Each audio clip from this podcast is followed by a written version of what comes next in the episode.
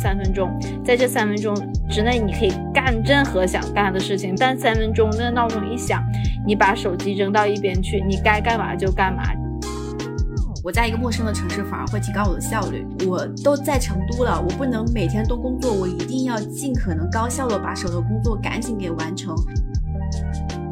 我当时给自己制定了一个一百家咖啡店探店计划，就是每天去不同的咖啡咖啡馆，可能点上两杯左右的咖啡，然后在那边差不多工作五到六个小时啊。哎，我突然想到，你你要不要给我们听本期播客的朋友送一本你的书啊？让让他们在小宇宙上留言。Hello，大家好，欢迎来到这一期的逆行人生，我是主播林安。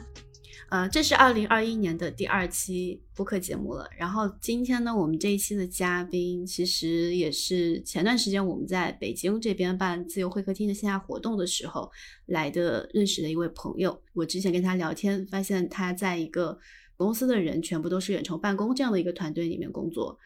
嗯，我觉得这在国内其实是非常非常特别的一个体验，因为我们其实疫情之后大家讨论个远程办公。的这样的一个机会非常多，但是真正能够做到远程办公的团队和公司，我觉得还是挺少的。然后呢，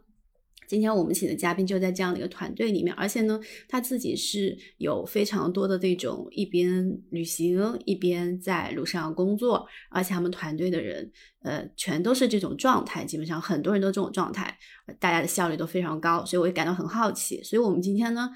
会来聊一下这个在国内的一家公司去进行远程办公是什么体验，当然也会聊一下我们这个嘉宾在路上边旅行边工作的一些体验。然后在这些之外呢，其实嘉宾也有非常多的一个斜杠的身份，在主业和斜杠之间如何很好的平衡他们呢？这个也是我想知道的。好，我就废话不多说了，请我们今天的神秘嘉宾出场，跟大家打个招呼吧。嗯，Hello，谢谢林安。Hello，大家好，我是呃这期的嘉宾，也很高兴受到林安的这个邀请啊。我先简单的介绍一下我自己吧。呃，我叫宋月，呃，现在目前是在一家呃互联网公司啊做这个增长运营方面的工作。呃，然后关注林安呢，呃也很久了，之前是看到他那本书叫。呃，不上班只工作啊！这本书对我造成了非常大的一个。只工作不上班。好吧，好吧，只工作，纠正一下，不上班。对对对，然后今天也是元宵节嘛，然后今天正好收到了林安这份礼物，然后也觉得哎，还挺巧的，也是一个。呃，元宵节这样的礼物吧，然后呃，林安这本书呢，对我产生了比较大的影响，然后之后也看了林安他们呃他在这个公众号写的一些一些文章啊，还有包括他对自由职业，还有这种呃。自己做 IP 的一些经验，我觉得得到了非常大的启发。呃，然后我现在的这个工作状态，正如林安说的，我有在呃一家就是国内的一家比较神奇的公司做远程办公。然后我们公司的人其实不多，呃，大概是二三十个人左右。然后大家都是这样的状态啊，分布在全国各地。然后大家，嗯，有有些小伙伴呢也会选择是边旅行呃边工作，或者是在某一个城市呃。因为之前有在大城市打拼过，然后其实上自己的经历还有能力已经达到了一个比较高的水平。他们回到自己的故乡，其实还有一个地理套利的套利的这样的优势。他们拿着还是比较高的薪水，然后他们在小城市生活会比较的自然，比较的滋润，而且还能就是各方面的开销也会比较低啊。这就是我在这家公司是神奇的之处。除了这这部分的工作之外，嗯，因为我一直在。嗯，互联网公司，然后呃也尝试了很多不同的，比如说像我自己在做社群，呃，在组织一些小伙伴们，比如说就增长啊，就运营啊，去一起探讨。然后现在社群的人数啊也比较多了，像那个呃社群一共有十几个社群吧，然后呃付费的社群也有一这个呃社群呢，它主要是在一个呃叫知识星球上面的一个平台啊，这个主要是做一个呃。类似于像嗯，我不知道大家有不知道在行那样的东西，就基于一个呃主的 IP，然后做一些知识分享和知识输出啊，就是呃大家需要付费，然后进到这个圈子里面。然后我这个社群呢，主要定位是呃在线教育和知识付费的这些增长和运营，呃做产品的，还有一些呃比如说像呃在线教育的小公司的 CEO 和 CTO 都会在我们这圈子里面，我们就比如说就那些呃运营的。玩法、引流的玩法、留存的玩法，会进行大量的这种探讨和讨论，然后也会围绕这个呃大家的这种呃需求去做一些，比如说主题化的分享啊、圆桌论坛啊，还有一些比如说刚需一点的热门话题，比如说现在是金三银四，我们就会大开大量的这种呃垂直类的这种招聘的呃岗位出来给大家去参考，比如说呃有什么母婴母婴教育啊，有什么 K 十二教育，我们都会根据大家的需求。释放出来，所以还是比较呃，大家能够进入到这个社群，还是能够很好的呃获得一些东西，关键是对自己有利，嗯嗯。所以这个其实也算是松月的一个副业了，对吧？或者说是斜杠的一个身份吧。对，斜杠的身份，我们在后面的时候展开聊一聊。好的，那我们先回到之前前面说的那个远程办公的这样的一个体验嘛。我觉得相信很多听我们这期节目的小伙伴应该对这一块会很感兴趣。呃，其实我也挺感兴趣的，因为之前我也录播客，跟有两位嘉宾聊过这个远程办公的事情。但是远程办公其实在我据我了解。在国外的话，会这个相对来说是成熟一些，因为你刚刚说的那种地理套利的这种现象嘛，其实在国外有很多呃，比如说发达西方国家、发达国家的程序员，他们或者说是一些。呃，就是高薪的一些岗位吧，你可以去利用这个互联网去工作，不需要在固定地点工作这样的一些人，那他们也是会，比如说，呃，有跟公司申请一个远程办公机会，那么他们可以把这个办公的地点去迁移到，比如说，呃，东南亚的一些国家，亚洲的一些国家，就是风景又好，然后物价又低廉，其实也是一种地理套利。就像，呃，我不知道你知不知道数字游民，就是也是。近几年在国内从国外传到国内很新兴的一个年轻的群体吧，他们其实也是利用这种就是互联网办公、线上办公的一些机会，然后包括自己也有一些不用坐班就能够赚到钱的一些技能吧，呃，包括一些远程办公者，那么他们就可以在全世界各地去挑选他们觉得生生活。呃，起来比较舒服的一些城市和国家，然后去那儿边旅行啊，边工作啊，就是这样的一种状态。嗯，所以我刚刚听你描述的时候，我觉得还挺像的。嗯，只不过你们是在国内嘛。那么，嗯，我也很好奇，就是说你当初的时候是怎么样，就是得到这个远程办公的机会的呢？在国内？嗯嗯。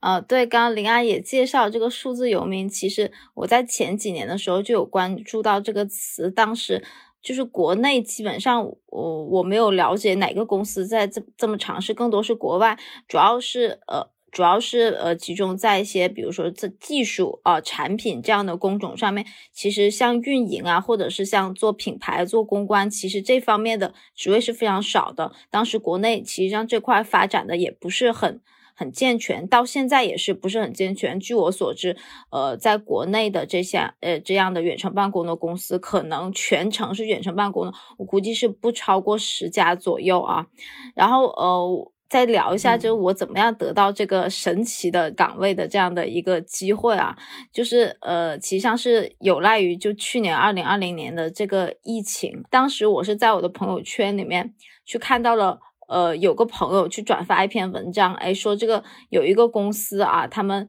呃四年还是五年，我不记得了，就是四年还是五年全员呃都是远程办公，但是人效却却高的可怕，这样的一家公司啊，然后呢，就是在疫情之下还活得很好，哎，我就看到这样题目，我就觉得很很感兴趣。当时疫情在家也很无聊，那篇文章非常非常的长，那篇文章我看了三天，它差不多有。呃，一两万字的这样一个长度，就是讲他们公司的始末，然后他们公司怎么样去进行时间管理，怎么样去进行高效沟通的，然后他们也做了哪些事情，然后我都看下来了。看完了之后呢，这个文章结尾有这个 CEO 的这个联系的方式啊，我就是抱着试一试的心态，我就随手就加了他，我也没有想到会能够他能够通过，也没有想到他能够回复我啊，然后结果他就通过了，你知道吗？然后。我们就聊了一下，因为同样是做呃。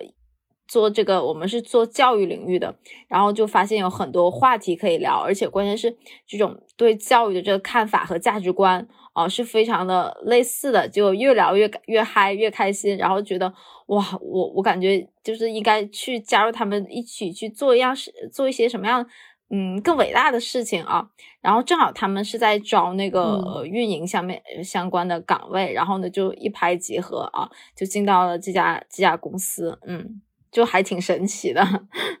这个确实，你这个时机也非常好，他们刚好那个时候也缺人，对对对，这个岗位的人是的，就天神助，天 时地利人和，一个都不能少，真的，嗯嗯。对，那你加入这家就是公司之后，你之前在，因为你说在网上看到他们写很多这个公司是如何去进行时间管理呀、高效工作呀，你真正进去之后，你你你有就是这些真的有切身体会到吗？他们有什么这个高效工作的一些法宝？嗯嗯，哦，这个这个真的是经历了一段比较痛苦的时期啊，我记得是。去年，呃，差不多是四月初，我三月的时候，我们是刚刚接触。四月初，我正式的加入这家公司。呃，刚开始其实上是经历了呃一个月，差不多是磨合的时间。这一个月磨合，不是说我什么活都不干，而是说去怎么样去适应他们这种文化和工作方式。他当时呢是，嗯。他们会有一系列的这种呃分享一些课程小课，今天他们录的，然后会让我去学，然后包括呃和他们的一些呃员工啊，就定时的去沟通，呃有什么问题的话尽量去反馈。其实上这个一个月的时间，不仅是我自己去调整，他们也可能在观察我，我可能也在去适应他们。这一个月等于上是嗯互相磨合的一个过程，然后呃。这一个月的时候也会做一些，比如说做一些具体的工作。呃，我给大家举个例子吧。当时就是三月底四月初，我记得有个读书读书日啊，就我们围绕这个读书日去做了一个线上的活动。然后当时呢，就是我去担任这个活动的这个项目经理。然后呢。就是要跟大家去打配合嘛，就是呃谁来谁来做什么样的事情，然后我从头把这个串下来。但是我真的是第一次在网上，大家我连见面都没有见过，大家就只是靠那个小小的微信头像，我就要去。跟人家去推进工作，其实上是非常难的，而且每个人的这种工作的状态是不一样的。我是典型的成型人，就每天早上八点钟可能在这工作了，但我八点钟发出信息之后，你可能对方，比如说我发给林安你，他你可能下午五点才能回复我，这中间的焦虑和着急是非常非常，就是还还是非常非常严重的。就你可能平常在。公司哎，大家可能很快就回复你的项目，很快就能顺利推进下来。但是在这里，你要去适应大家的不同的节奏啊，然后每个人不同的这种工作状态。然后当时第一次要做这个项目，其实我就就很难受，因为感觉整个推进不下去。当时就心里面对了，嗯，面对很大一个崩溃，然后当时情绪也有点问题。但我当时就。直接找了找到了我这个上上属的一个 leader 去跟他沟通了。我说我感觉我不行，我我无法 适应你们这样的工作状态，我当时可能就要放弃了。然后他当时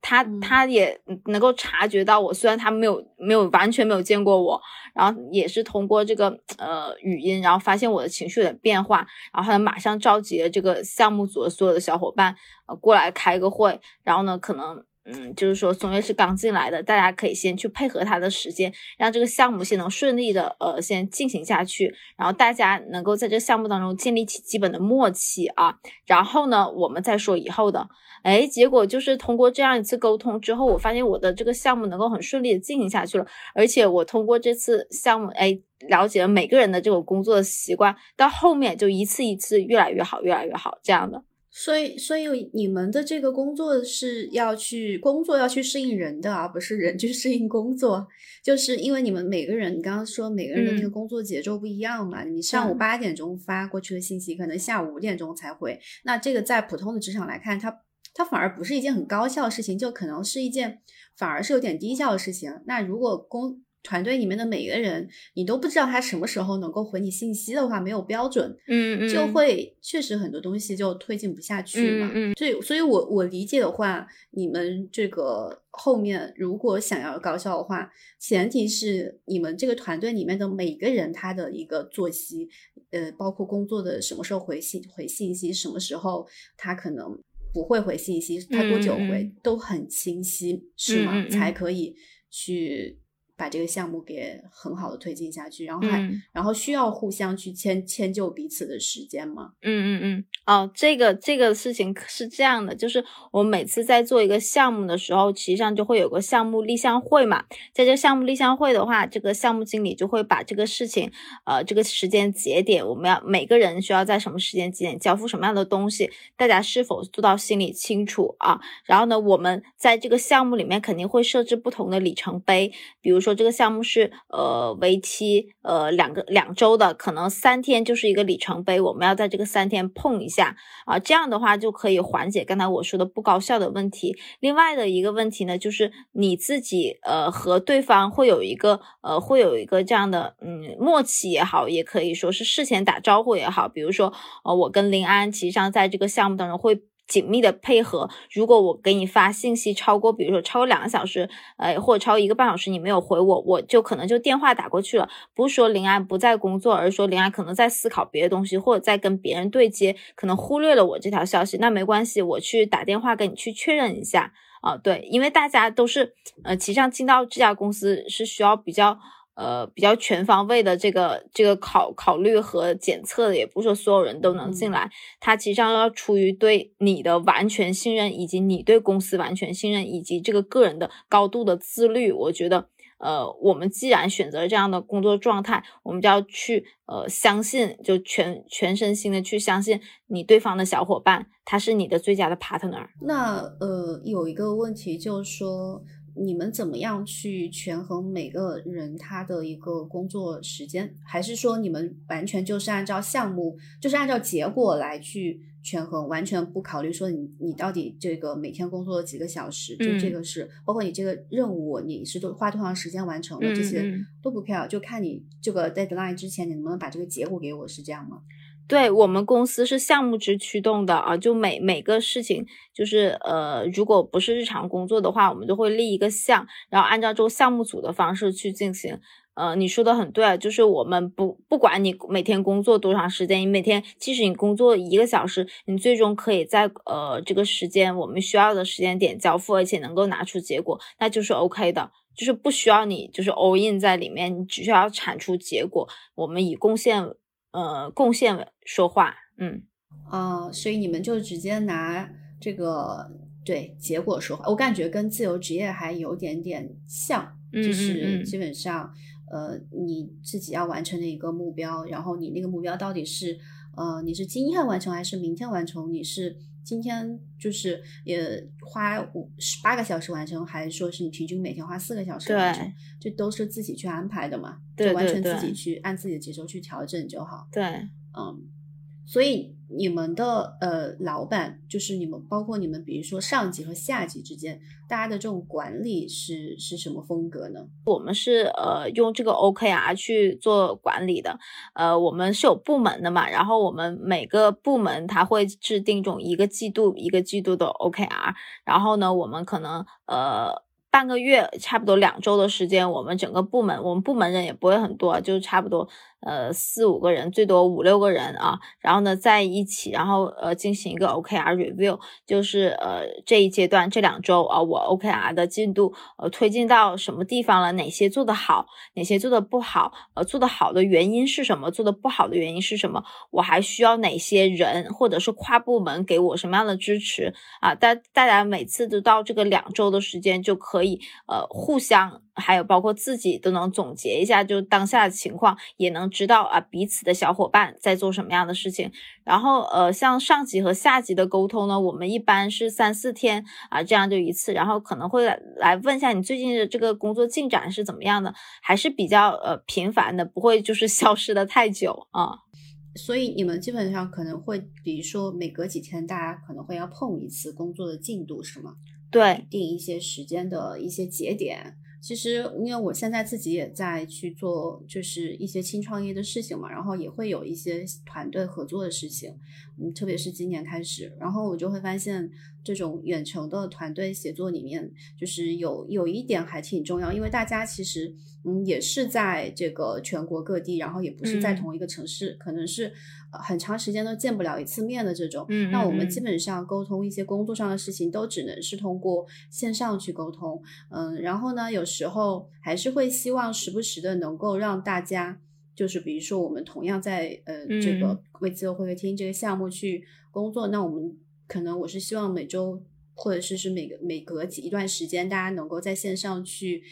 聊一次，或者大家一起开个会一样那种感觉，就是就是说一下自己最近在做什么事情啊，进展啊什么，不然的话就感觉时间久了，其实确实是你。嗯，如果你没有定一些时间节点，或者说你这个事情完全是交付给这个人，你给他一个很长的时间去让他做的话，中间到底各自在做什么事情完全不知道，所以可能我觉得这种时间节点还挺重要的，就是把一个项目可能一个月的项目，然后中间分割成好几个时间节点，然后每隔一段时间大家都来就是一起开一次会，然后。汇汇报一下各自的进展，让大家知道是的，我们彼此在做什么事情。对，就别到最后了，对。不到别到最后了，发现哎，怎么你做的是这件事情，我想让你做的是这件事情，大家就结果就是理解上的偏差，这样还是挺不好的。所以我们就可能比如一个月，我们可能哎半半周我们就会碰一下，保证大家的进度，然后还有大家理解到位。因为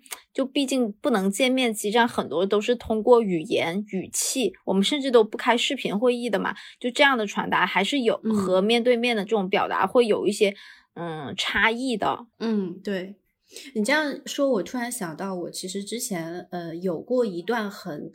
也一年的时间吧，有一点点类似这种远程办公的经历，因为当时是我我在还在公司上班，然后我们公司的总部其实是在上海的，我的老板、上司团队全部在上海，只有我一个人 base 在北京，然后嗯，差不多有一年的时间，就可能是。基本上，但是我们公司在北京其实也有分部啦。但是呢，那个分部的同事跟我是完全不同部门的，所以我就相当于是处于也有点远程的感觉。我就是可能每个月会去从北京呃飞一次上海，待个一周的时间。那其余的时间就全部都在北京跟这个大家远程去线上会议或者是什么方式去办公。然后其实呃，我个人还挺喜欢 这种方式的，就总会觉得哎呀，老板不在自己身边，就有人老。天天过盯着自己还挺开心，可以自己安排这个工作的一些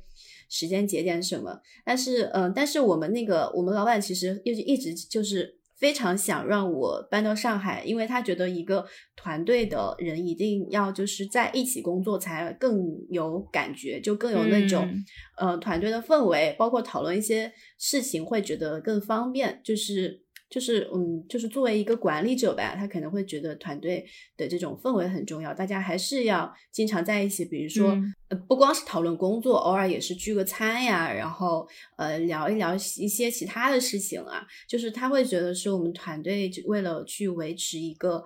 情感情吧，或者是嗯嗯，让就是大家彼此之间更有凝聚力，就觉得哎，还是必须得线下面对面。嗯，但是我我还是挺喜欢这种远程的这种感觉，就是。呃，当然，你知道我们在公司里面上班的时候，你你如果是比如说我在上海工作过一段时间嘛，就同一家公司，然后那到到那你就感觉完全不一样，就 是你每天必须得，不管你是这个你工作当天有没有做完，但是呢，你可能就必须一天在那做八个小时，或甚至是八个小时以上，就是以显得你在努力上班。就特别是当你身边的人都这样的时候，你就特别不好意思，你今天工作做完了，你就。按点按时下班，就根本心里面会有点障碍，就会觉得，哎，是不是人家也会觉得你这个人怎么天天这么早就走了？嗯，就虽然说我确实工作做完了，但我也得坐在那儿，就是这种感觉我很不喜欢。那远程的话，你就不会有这个顾虑嘛，就不会在意说，哎，有这个氛围什么，我做完了就做完了，我我明天再做明天的事情也完全 OK 的，就是，所以我我就觉得，就是其实也是。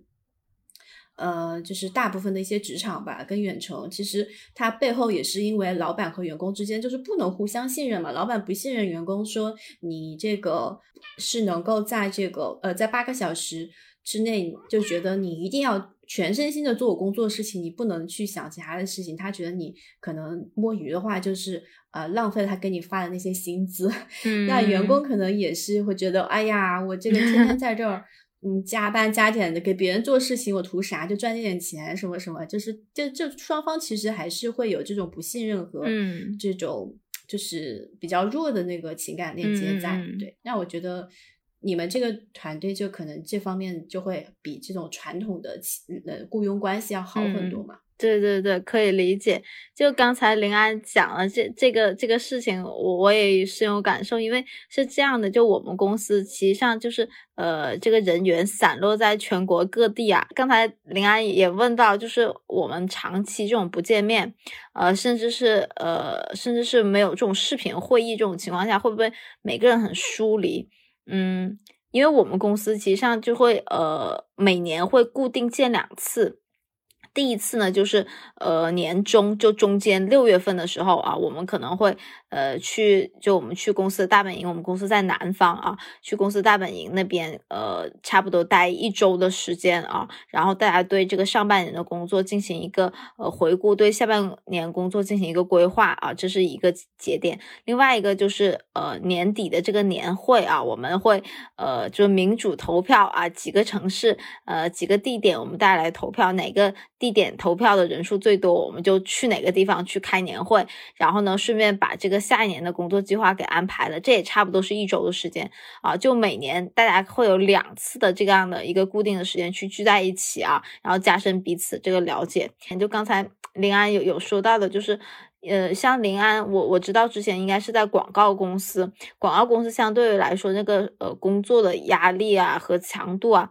呃，也是比较大的，但我之前一直是在互联网公司，而且是在线教育公司，像那种 K 十二公司，其实上都不是九九六了啊，就是零零七，就是嗯随叫随到的那那种状态。其实上就有些人说，哎呀，你们互联网公司啊，你们在线教育公司，你们的工资高啊，你们在那里工作，啊，就以。工作那么长长时间也是应该的，但是我觉得大家现在不要看月薪，我觉得看年薪都没有用，我觉得要看小时薪，就是你折算成每个小时，其实上我们的工资就很低的哦，可能跟个肯德基、麦当劳的员工也差不了多少，就就这样的状态。所以，就如果你自己在家办公，你可以掌握的好整个的这种办公的这个节奏，你自己的这个。呃，时间的安排，其实上你你呃工资可能没有以前那么高，但是你的小时薪是很高的。你其他的时间你可以完全用来呃，比如说锻炼啊，或者是社交，或者是发展别的兴趣爱好啊，用来给自己充电。我觉得这样是更好的一种选择，因为你人生你你现在能赚的钱，不代表你以后能赚多少钱。你以后能赚多少钱，我觉得是取决于你现在的积累和以后你能到到达的一个能力的水平。嗯，我觉得是这样的，呃，想跟大家去分享一下，就是，嗯，也是我这段时间的一个感悟吧，也是刚才林安说到的，就是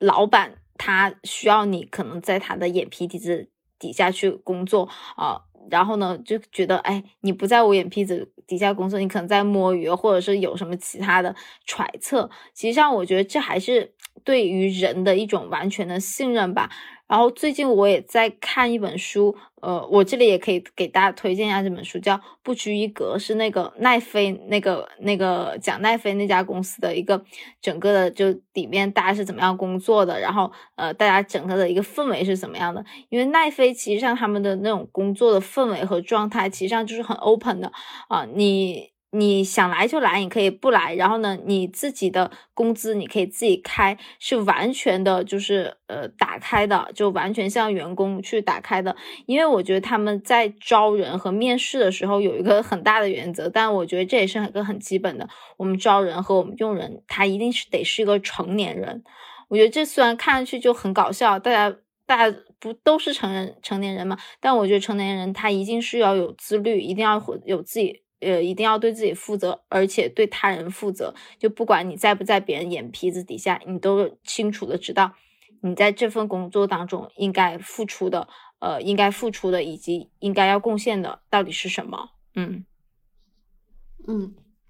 对，确实呃，我觉得你你们的这样一种状态，就包括你们嗯，老板跟员工的关系，和你刚刚说的这种每个员工对自己的一些。高要求，然后做到自律，要做一个成年人。我觉得这种就是很理想的一个工作氛围和状态吧。因为我之前也经常说，就是呃，我们为什么要出来做自由职业，然后也是说我们为什么要脱离这个朝九晚五的这个体系。其实也有很大一部分原因原因，是因为我们会发现我们在传统的职场里面，就工作这件事情不能给我们带来一些。快乐反而会让我们丧失很多快乐和这种成就感。现在大部分的人都一聊起上班就都很丧，就没有几个人真的喜欢自己的工作。我觉得这是一件很可惜的事情，因为其实我觉得，因为我们人生当中有百分之可能七八十的时间你都是用来工作的。那一个占据我们人生这么长时间的事情，如果我们自己都不喜欢它的话，我们天天做起来一聊起它我们就垂头丧气的话，那我觉得这个整个人的人生的幸福度就会很低。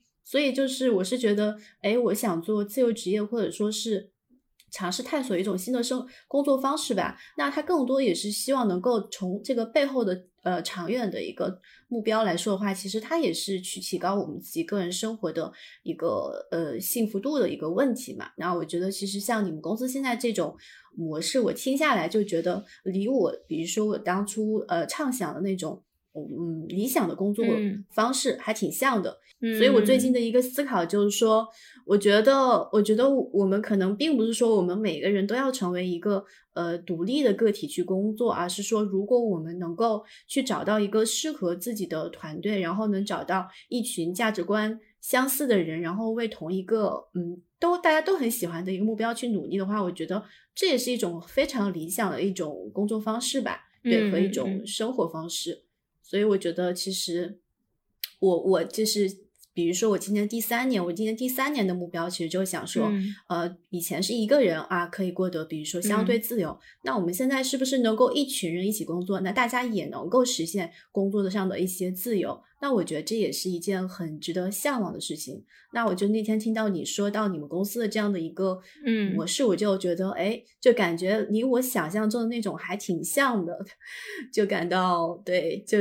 赶紧来取取经的这种感觉。嗯，对对对，就刚刚林安有说到，其实我们其实像我和林安，嗯，也会有点像，就是之前呃在公司里面，我会觉得哎，公司的这种人际。人际交往会太复杂了，然后有些时候可能会被那种无所谓的这种会议啊或争执啊，就是。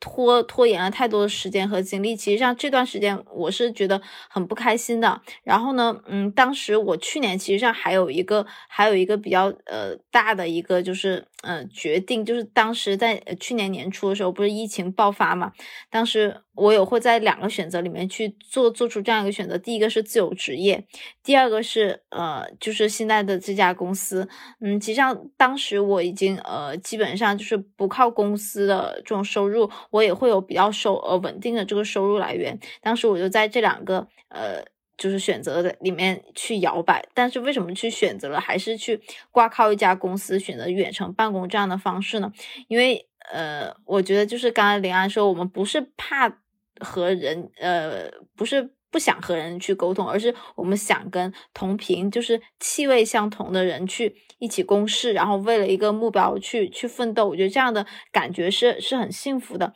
而且就是呃，如果你是自由职业的话，其实让你大多数的时间，百分之九十九的时间，可能你就自己在那里待着，然后在在干自己的手头上的事情。呃，然后你。在一家公司，你毕竟是有个团队，然后是有个小 team 的，然后呢，你和他们还是会有沟通的，这种人与人之间的沟通，你会产生，哎。他呃，这件事情他居然能这么想，哎，这这件事情居然还有这样的解决办法，呃，通过别人的眼睛，你能够看到这个事情的另外一个角度，我觉得这可能也是比较吸引我的一点，从而让我做出了这样的选择。我还是希望能够团团体里面能够互相激发，能够互相学习一些东西。嗯，就是刚才前面有说到管理这一块嘛，嗯，因为嗯，我现在也是跟，比如说我之前去。建这个自由会客厅的小团队、小 team 的时候，然后我还就是非常天真的去设想说，我们 这个团队我们要怎么样的一种这个管理模式。当时说的是，我们不要所有的什么上下级关系，然后也不要那种什么谁管谁、谁安排什么，就是我们大家是完全这个呃开放，然后平等，然后大家是自发性去工作的这样一个组织。后来，嗯，后来我试着去做一段时间，我发现好像。呃，还是挺难的，要真正做到这样，因为，嗯，首先是每个人真的是要这个目标非常一致。第二，除了目标非常一致之外，还有就是，呃，如果我要做一个这样的每个人都很自发性、无差别的组织的话，那每个人的这种呃水平，或者说是嗯对同一些事情的看法和这个这方面的能力也不能。落差太大，不然的话，就是嗯，对方还是有可能会说去问一个更有经验的人，然后还是会有那种一个人是决策，一个人是听听这个决策者的话去执行，就会有这种情况在。后来我研究来研究去，我最后发现还是传统的 那一套，就是。管理的需要有一些这个上，也不说上下级，就是有一个管理者和被管理者，有一个发布任务的人和一个去执行任务的人，就是这样的一种模式还是最好用的啊。这个问题我觉得就展开来来的话，其实这样就可以聊一期节目啊。我觉得这个就是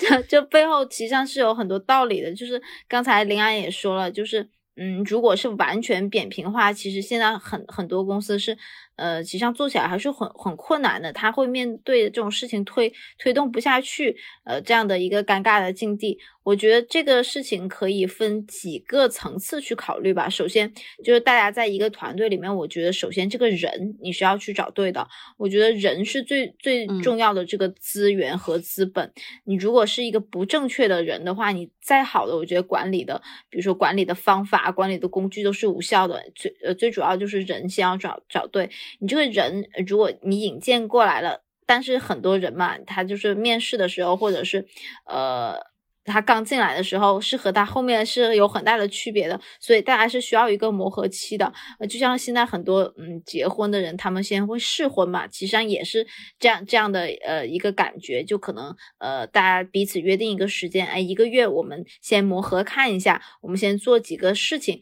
看一下我们彼此这个频率啊，我们的气味合不合适，然后我们才能决定，哎，我们之后要不要共同的往往后走。然后呢，这个我觉得这方面对于人来说。的话，第一个是能力，呃，第二个就是呃价值观，我觉得这两个是很重要的。然后其次呢，我觉得，嗯，像这种远程办公，还有像比如说临安组组的这个一一个小项目，其实大家都会基于在线上这种交流比较多。其实上在线上的话，我会比较建议就是用项目制来去推进啊。就是呃，这个这段时间可能我们要做个线上会客厅的，比如说第一期节目，哎，我们这第一期节目什么时间啊？确定选题，什么时间？呃，确定嘉宾啊？什么时间？我们写大纲，然后呢，按照这样一个一个里程碑，然后呢，我们去来碰我们这个时间节奏。这样的话，大家的这整个频率，还有整个项目的推进会比较的快。然后呢，比如说这个项目还有个开头，还有个结尾。这开头的话，肯定是比如说谁是项目经理，谁。就起来把这个项目，呃，就是立项嘛，开一个立项会，让大家对这件事情我们为什么要做，以及我们要做什么样的目标，要达成一个高度的共识，而且就是知道每个人在这个项目里面的所做的贡献是什么。然后呢，还包括这个项目的。结项会就通过这个项目，哎，我们踩了哪些坑，我们有哪些收获？如果下次我们还要做这样类似的项目，我们应该去怎么样的优化，然后避免呃之前踩过的坑，避免之前呃这种呃无谓的这种呃叫什么无谓的这种呃错错错误吧，然后再次发生。我觉得这这就是一个项目制，它一个很重要的一个闭环。然后我觉得在线上的话。线上这种状态的话会比较的好用，然后另外第三个我想说一下就是，嗯，工具，就是我们公司实际上是一个嗯，基本所有事情就跑跑在系统上面的这样一个公司，无论大到就是我们在对客户的服务上面啊，或者是我们内部，比如说像报销啊，这个报销可能在很多人在大公司报销的流程是非常长的。之前可能我报个打车费，可能两个月才给我报下来，但是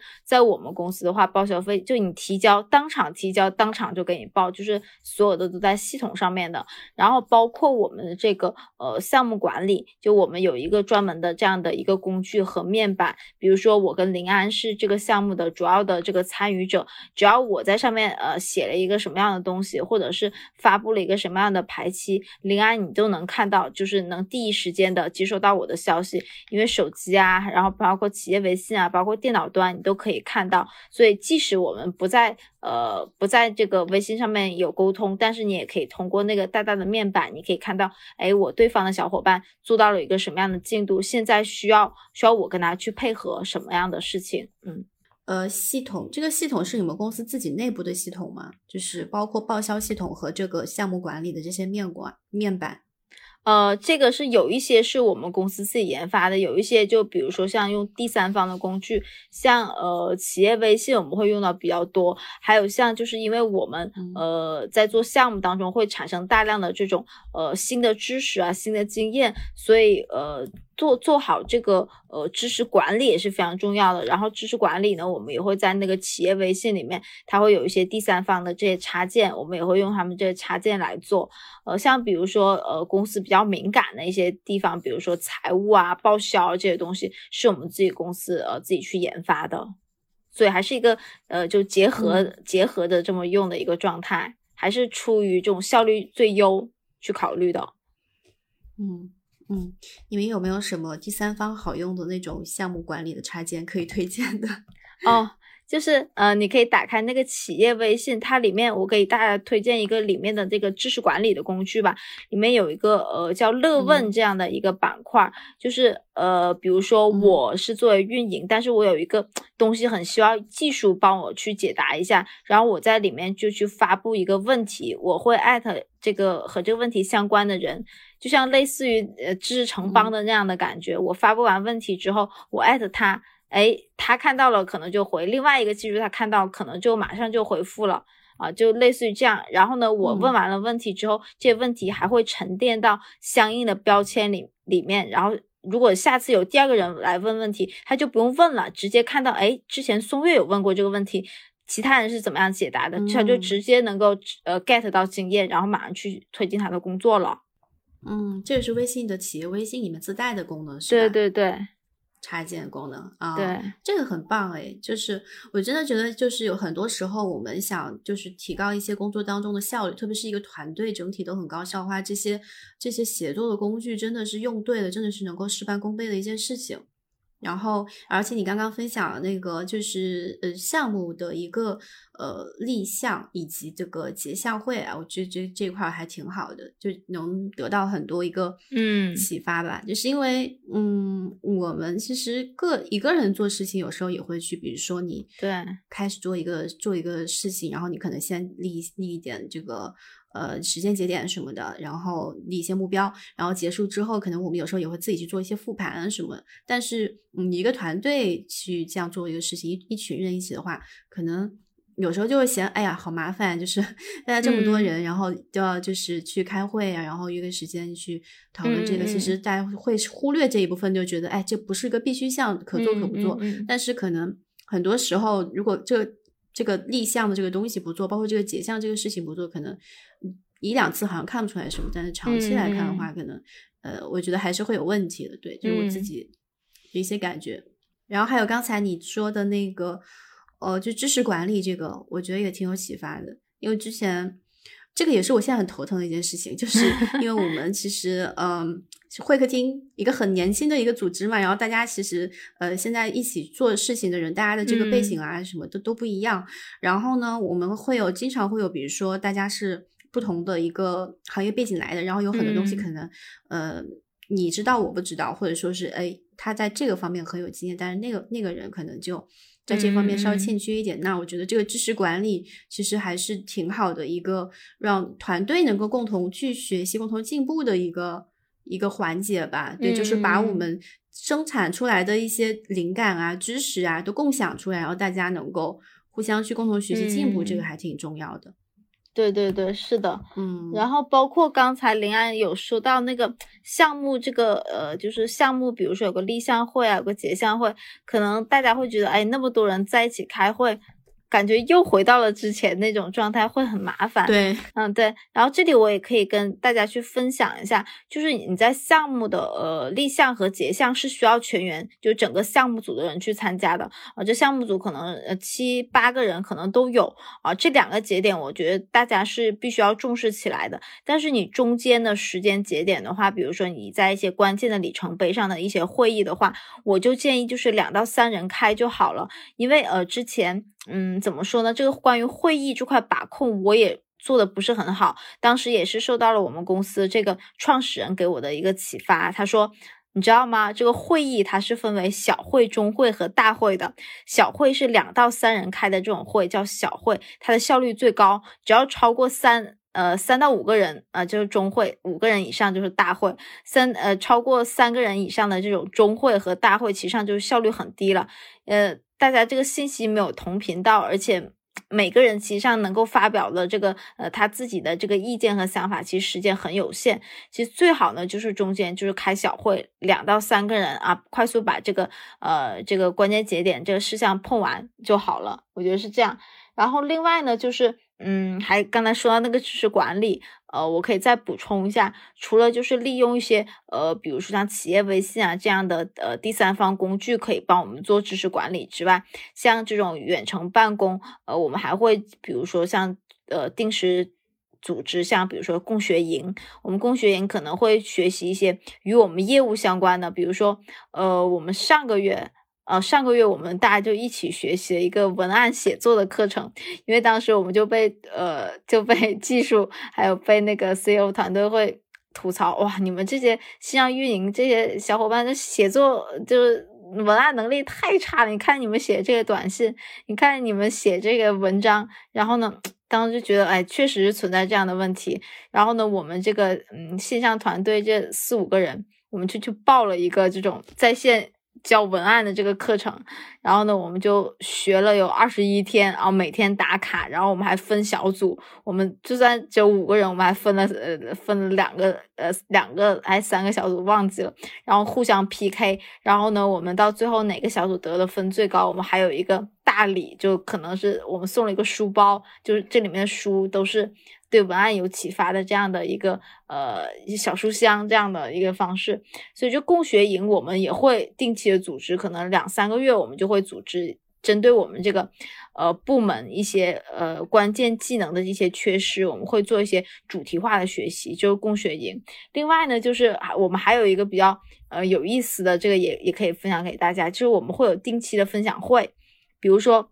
我们做完一个项目之后，我们不说结项，我们项目组哎碰一下，我们哎做的好和做的不好哪些地方就 OK 了。我不是这样的，我们是要给全员去要做一个次分享的。啊，就可能我们这次项目的话，哎，以后技术他们可能也要做类似的项目，虽然不能做完全一样，但是我们中间一些经验啊，我们的思路，我们处理问题的这些方式，他们也是可以复用的。所以就是我们定期也还会有这种跨部门的，我觉得跨部门非常重要，跨部门的这种定期的分享会，去把自己的经验啊，去分享给大家，自己踩过的坑去分享给大家。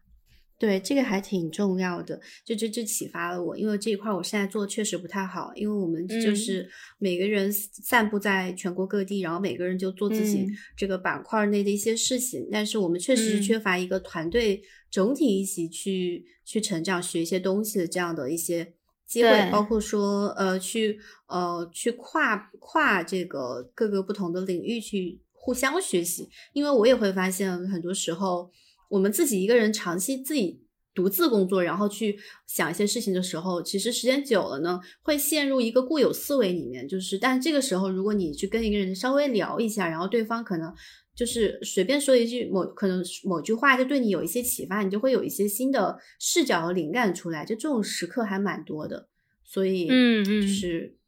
这种跨界的一个交流还是蛮有必要的。我我也很好奇，就是你们。前面是有提到，你们其实是按项目制来去这样的去工作的。那么，呃，你们这个公司发工资是按照项目发，还是也是跟传统公司一样，是按照月度去发呢？我我们是呃每月是有基本工资的，然后项目制的话，我们会有一个内部的一种流通的货币，比如说像。哎，呃，得到它可能会有得到被，可能是面对用户，但我们内部是有一种流通货币，比如说，呃，这个项目我们申请了多少多少个这样的内部的货币，然后按照贡献来来。进行一个划分，就最后呃按照哎，比如说林安你的贡献最大，然后大家也认可你的贡献最大，然后你能分到这个项目里面的百分之多少的这样的货币，然后我们这个货币呢和人民币是有一个呃结算的比例的，然后呢你可以啊当时结算当时提取，你也可以到年底一起提取，因为它到年底的话他会把个人的全部清空，你不提取那就是你的事情了啊。哦，哇，神奇吧？好特别啊，这个很特别。对，我觉得这是按贡献来说话。对，你们公司这一套都是创始人自己想出来的吗？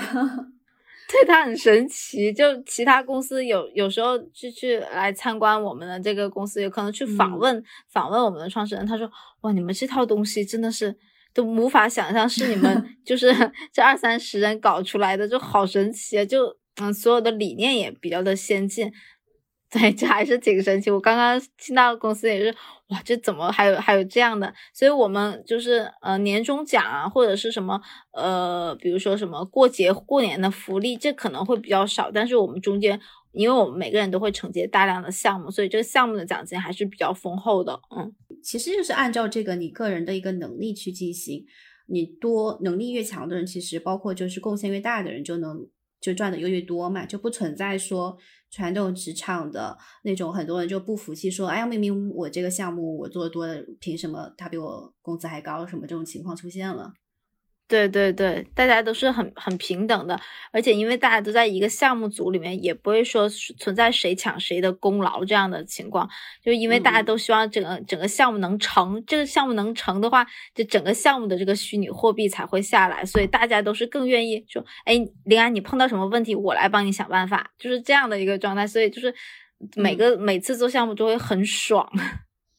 嗯，那你们有一个问题是，如果你们是按照贡献最后，然后大家全员去投票都同意，然后再去分配这个货币，这个如果之前不定好说，哎，每个人大他的这个百分比是多少，百他那个人百分比多少，就呃根据工作量去提前权衡好的话，到最后你们怎么样去评判这个贡献到底是，就是评判它的标准是什么呢？我觉得这个标准就有能够做到客观吗？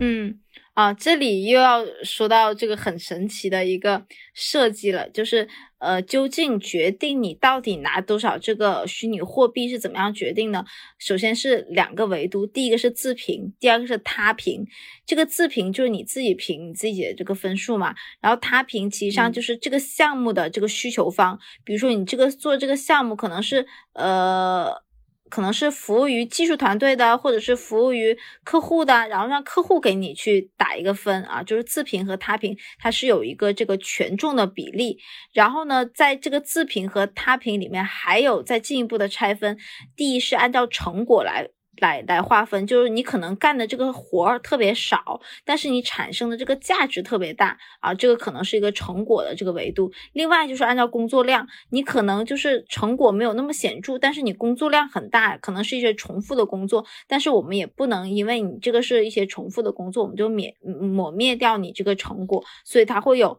四个维度，就两个是呃自评，呃一个是他评，然后在自评和他评里面再会拆出按成果和。呃，和这个工作量，所以我觉得还是一个比较全方位，而且它是一个比较的公平这样的一个方式吧。哦，确实很神奇吧？这样的话，其实对对对，而且这样的话，就每一个情况下都照顾到了，而且这个能够应该能减也能减少员工的一些抱怨和那个离职率。对对对，就我们公司离职率，嗯，我听我听我们创始人说吧，反正四年零。哇，这个真的是还这个这个比例真的是很夸张了，对，而且你们也算是互联网公司对吧？对对对，嗯，那你们这个工作节奏上呢，就是你觉得你嗯嗯，比如说你传统的工作是你每天，比如说朝九晚五，你一天要干，比如说八小时工作制。那你觉得你在这家公司，你的一个工作，你平均，比如说每周工作要工作多少小时，每天平均要工作多少小时？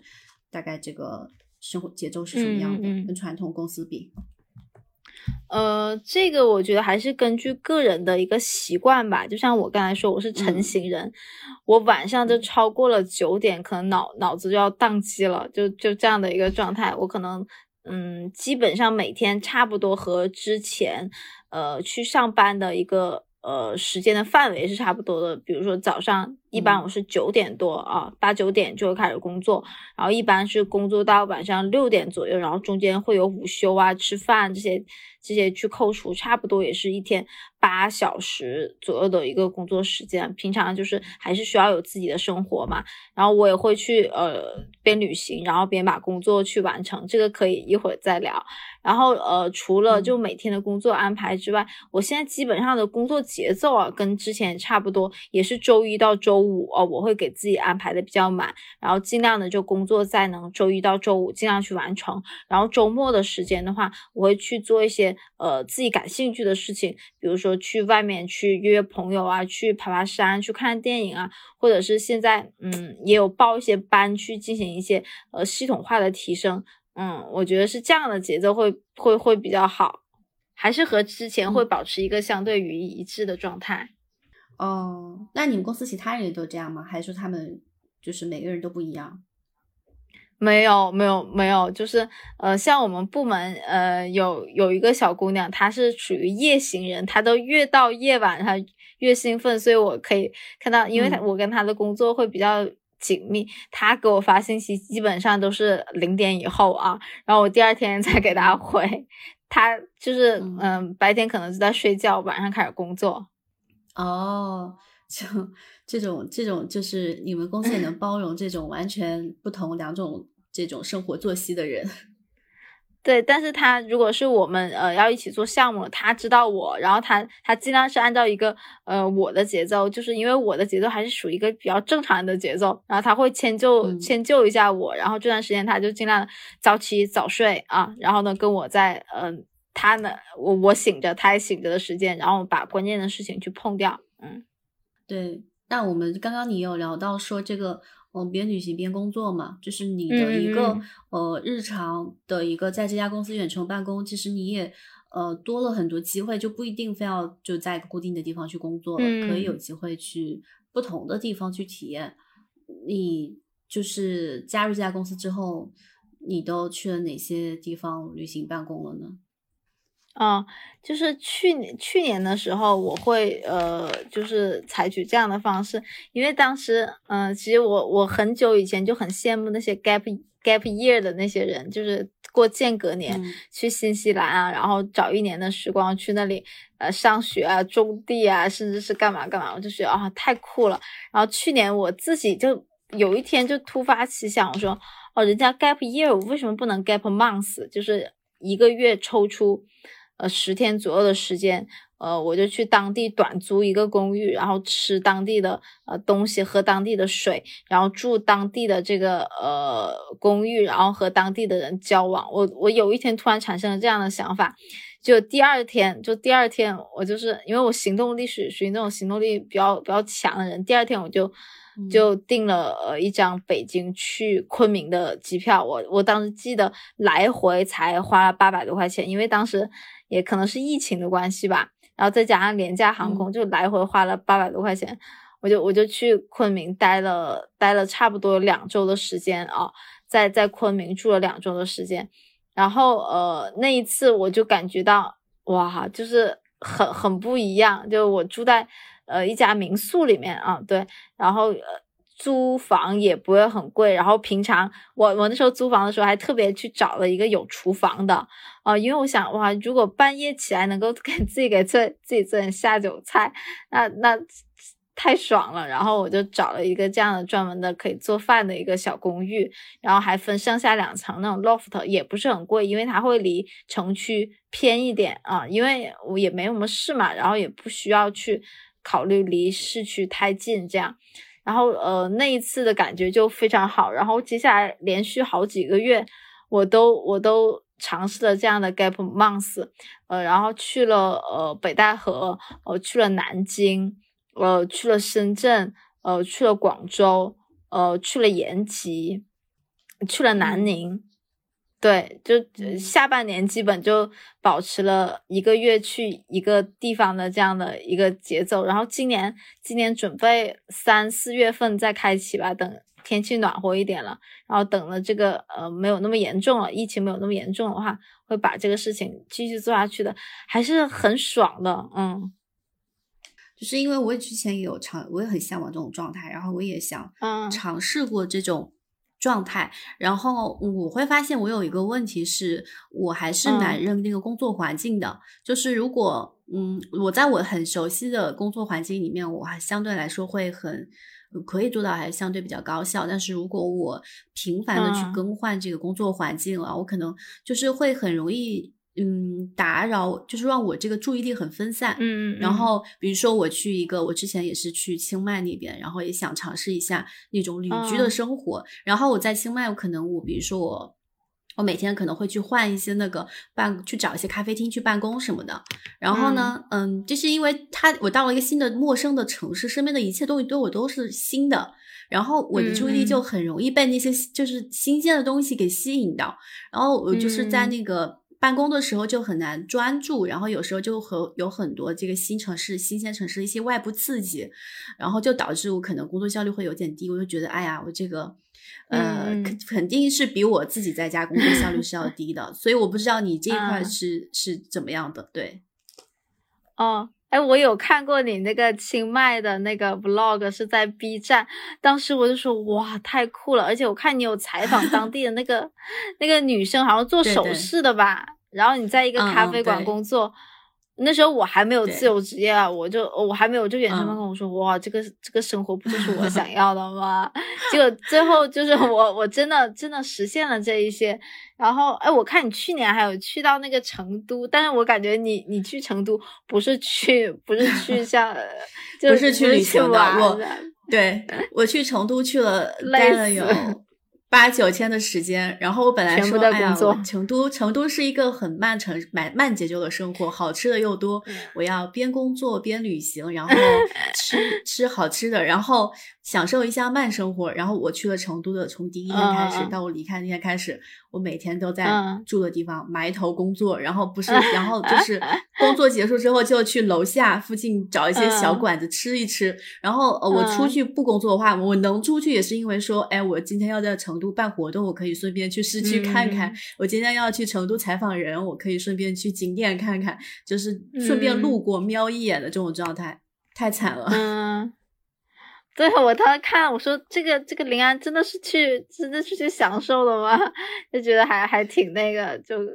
刚才临安也也讲到，我可以给 对对对更累，我也可以跟大家分享一下。就中间我也是在慢慢的调整，不是说一次就能在在什么旅行当中啊，既把既把工作给做好了，又把玩的给兼顾到。其实当时第一次很难啊，当时我记得当时我下了那个。那个那个飞机啊，下到那个昆明，哦，当时刚下飞机，哇，工作就来了。然后我记得当时我就直接在那个机场大巴啊，就是刚刚启动机场大巴，我就把电脑打开。拿出来，打开，开始开始工作。我那个大巴，而且开非常快，然后又在高速上面，就整个人就哦特别想吐，还有还有工作。我当时留下特特别深的印象，就是可能你随时随地要把自己就是调整到一个随时随地都能开启工作的这样一个状态。我觉得这可能是对远程办公，无论是对远程办公还是对自由职业者的一个基本的要求吧。你可能就要切换的频率会比较的快啊，这是第一个。然后另外一个就是。嗯，说到那个呃注意力的这个问题，这个注意力的问题，当时我也是在找一些办法去去来怎么样去能够让自己快速进入状态，而且这个状态会比较久啊，因为就你换了一个环境的话，你如果不是在熟悉的环境，很快被周围的东西去分散啊。当时我是找了两个两个小办法，第一个就是我觉得人他会。被两样东西去很很快的就去平复心心情，就不会那么的那么的嗨。第一个我觉得是香味，第二个可能是音乐啊，所以我会就到哪个地方的时候，我会随身带一个就。我在家里面会用的，比如说香薰啊，用一些香膏啊，像香膏我就会平常放在口袋里，会放书包里啊。这个香味可能就是我们家的香味啊，我这个枕头上的香味，哎，有了这个香味在身边，哎，自己就马上就觉得啊，这是在我熟悉的环境，一切都和往常一样，哎，这样这样子的话，就心情就会。很很快就安静下来了。另外一个，我觉得就是音乐啊，这个音乐我觉得也很重要。就像，嗯，我我很早以前就是每天到哪里，我可能都会挂着一个耳机啊。这这可能跟我的习惯有关，也可能跟我就是需要音乐的陪伴有关。然后里面都会放我我一些，嗯，就每天基本会听的一些比较舒缓的歌曲。当我可能到一个环境里无法安静下来的时候，我可能就会把我。哎，就是一些呃洗脑的神曲，这洗脑当然是说洗自己，让自己安静下来的一些歌曲，可能放放出来。嗯，然后像有的这种呃音乐，还有这种香味的话，我觉得能够帮助你嗯比较快的啊进入这个注意力的这个集中的一个状态。嗯，还有另外一个呢，就是我也想可以跟大家分享一个小工具吧，就是一个。三分钟的法则啊，有时候我真的是不想工作，有时候真的是觉得啊好烦啊，怎么还有那么多工作？我会采取三分钟法则，就是把自己的手机呃定一个闹钟，就三分钟，在这三分钟。之内你可以干任何想干的事情，比如说我就会疯狂的刷小红书，看各种各样的淘宝。但三分钟那闹钟一响，你把手机扔到一边去，你该干嘛就干嘛。这招真的是非常的管用，你就坐下来就安安静静的干干你手上的事情，因为你这三分钟给自己的这个放松的时间已经到了。嗯嗯嗯，那你三分钟够吗？有些人可能 就假装听不见那个手机的铃声，该怎样还是继续怎样说，我再来个三分钟。我觉得这个也很考验一个人的意志力。对对对对，这个也是，就是我看过有些人是给他改成一分钟的，这样的人也有，就可能。嗯，对你可能觉得嗯三分钟不够，你五分钟，但我觉得最好不要超过五分钟、十分钟，那可能就是对自己的太太过于放纵了。对，嗯。然后另外另外我还可以去呃分享一些，就是可能去到外地啊，你这个就特别刚刚林安讲这个，我也我也想去聊一下。就林安讲到他去成都，可能本来想着去玩的，结果变成了二十四小时工作，只能去。只能去楼下吃一下小酒馆，或者是特别悲惨，可能还是三餐变成了外卖这样的这样的一个状态。我这里可以分享一下，就中间我找了太多太多这样的办法，怎么样说是，嗯，自己在项目中或者在工作特别忙的时候，就到了一个呃别的城市，但又想去玩怎么办？我这样会采取一个方法，就是呃我自己的话，比如说中午和。下午就是呃十二点到其到下午四点，处于一个就昏昏沉沉，就是这样。这段时间我是不想工作的一个状态，这样的话呢，我就会呃强迫自己早起一点，比如说我七点钟就开始工作啊，然后给自己做个早饭，然后边吃早饭，然后就边开始一天的工作啊。这样的话，我到呃中午十二点的时候，差不多已经工作了四个小时左右吧，然后我就工作其实上已经百分之八十都做完了哦。然后中午啊，即将我。即即将进入这种昏昏欲沉的状态的时候，我会选择去一个，比如说，哎，嗯，昆明的一家网红餐厅，哎，我先去吃饭，然后十二点的时候去那里吃饭，然后呢，呃，到。吃完饭之后，我会去选择去当地的一些比较著名的景点啊，去游玩，或者去一些博物馆，或者去一些小茶楼啊，去逛逛。这样的话，就到下午三四点了。然后回来呢，可能再买一点哎当地的这种小吃或者是美食，然后就回家。然后呢，还可以再工作个呃，这样回来的话，其实上自己的状态已经调整差不多，已经差不多。挺精神了，而且过了那段最疲劳的时间，而且你还把该吃的吃，该玩的玩都玩了。回到家差不多，哎，你就再洗一个澡啊，让自己再清醒一下，这样你还可以再工作两到三个小时，比如说到七八点，哎，然后你今天的工作基本上是就当了，因为你今天差不多已经工作了八个小时，已经把你平常的那个八个小时时间 cover 住了。然后晚上，哎，看看电影啊，呃，读读书啊，啊，然后这一天就圆满了，就过去了，就该干嘛什么都没。落下，嗯，你这个还是挺很多人很理想的一种状态的，而且你这个状态是自己非常清晰自己哪个时间段工作效率高，哪个时间段工作效率不高，然后严格的按照 这个区分去执行。对，这个要不太亏了。对，就就我觉得这是很很理想的一种状态，但是我觉得不自律的嗯人也做不到这样，还是需要前提是你你自己本身还是挺自律的，你制定了计划，你能够按照这个计划去执行，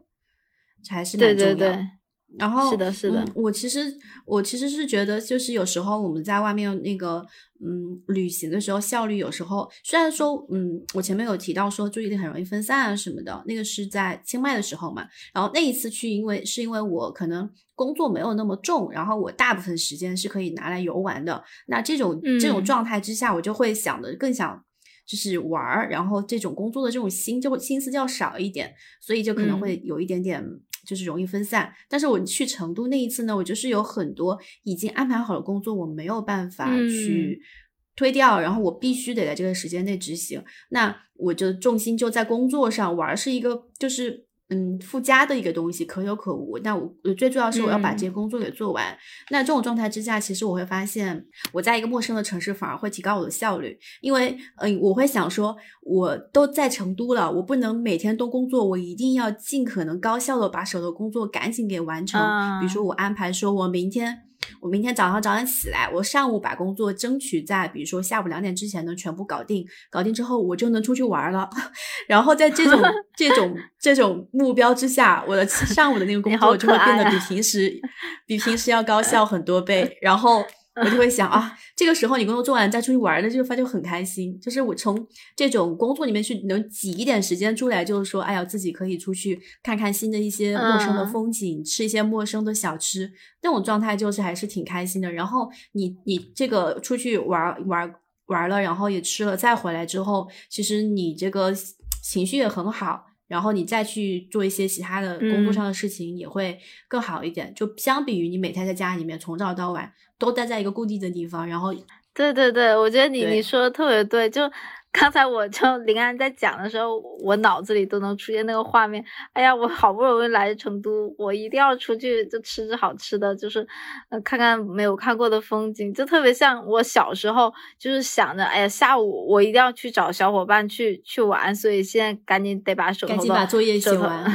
对对对，实际上就是我，呃，就很多家长都会说那句话嘛，就是好好好好工作，好好玩耍，就你在就临在当下，你就把手头这件事情做到最好，你下面才能呃该做什么就做什么这样的。嗯，对，就即嗯使、就即使你不是去旅行，我觉得即使你在本地，就是呃，其实上去年有一段时间还是疫情比较严重嘛，那段时间其实上我就没有去呃 gap months，我就一直在北京。但是你就是呃老在家里，老在一个固定的这种呃时空里，其实上呃是感觉到比较压抑的。就是我当时给自己制定了一个一百家咖啡店探店计划，就是 那段时间我差不多完成了六七十家吧。啊、就是每天去嗯不同的咖啡、咖啡馆，可能点上两杯左右的咖啡，然后在那边差不多工作五到六个小时啊，然后再再回来，哎，就感觉到每每天的这种时空是有变化的，然后能在一个陌生的地方去工作，而且还能就间接的就哎，我是带着一个打卡的心态啊，然后呢又可以把该玩的给玩了，然后还能品尝到不同的咖啡，所以那段时间虽然自己在北京啊，但感觉到还是比较有意思的。对，所以我觉得其实像我们这种这个远程办公也好，还有自由职业也好，就是你没有一个固定的工作场景，然后呃也没有一个固定的一个工作伙伴在身边一起工作，这嗯种情况之下，其实还是需要自己在那种就是日常的重复的这个工作和环境当中嗯去给自己创造一些新鲜感的。不然真的其实也蛮枯燥的。如果你长期都是自己一个人在家，就对着一一堵墙在那做事情，然后也不跟人嗯打交道，其实时间久了也不好。所以你这种远程办公的这种形式，它会呃对你社交这一块有什么影响吗？其实像我是一个属于就社交面不是特别宽的人，呃，就我我即使之前在比如说在公司上班，我固定的就是好朋友，可能也就是那四五个啊，我们四五个呃经常会线下的去呃吃饭啊，去聚会啊什么的。现在即使是我现在这种这种状态吧，我我也是就固定联系的还是那四五个，更多的人还是一种网友的状态。所以嗯，像社交圈的话。嗯，不会有太大的影响。然后，但是我今年也给自己定了一个呃比较大的一个目标，我就希望能走出去。呃，其实上以前我不会太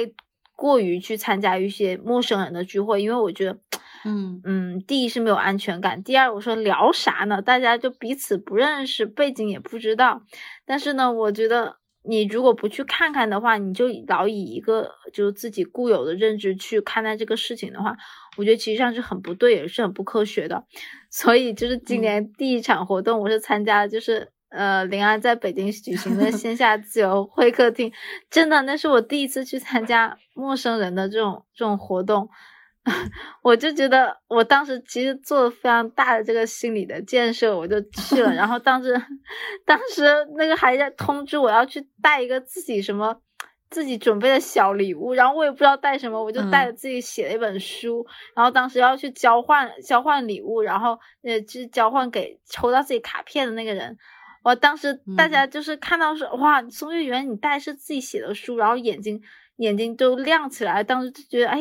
有一点点这种小的成就感，而且就虽然大家就彼此不认识啊，但是那场交流下来确实是很舒服、很愉快的，而且看到了很多不在自己圈子呃以外的这些人，他们是怎么样生活的，就很多不同的职业，就让我大开眼界。我说原来还有这种职业，原来大家嗯在这这样的生活，其实还是很很很长眼界的，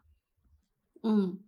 嗯，其实对，就是呃，这种主动社交，就是我很理解你那种心态，就是其实一个人，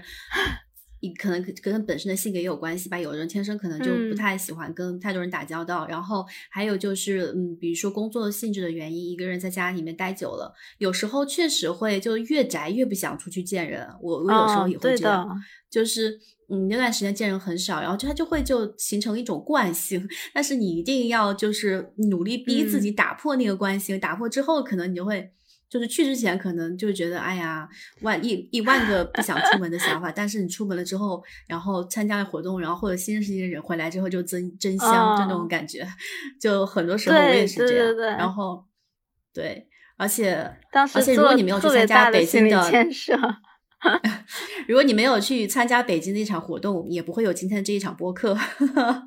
哦，对对对，哎，对我还要跟你分享一个，就最后，呃，就是我把我书呃给送出去，你知道我抽到是是什么样的礼物吗？我抽到是 TFBOYS 的签名，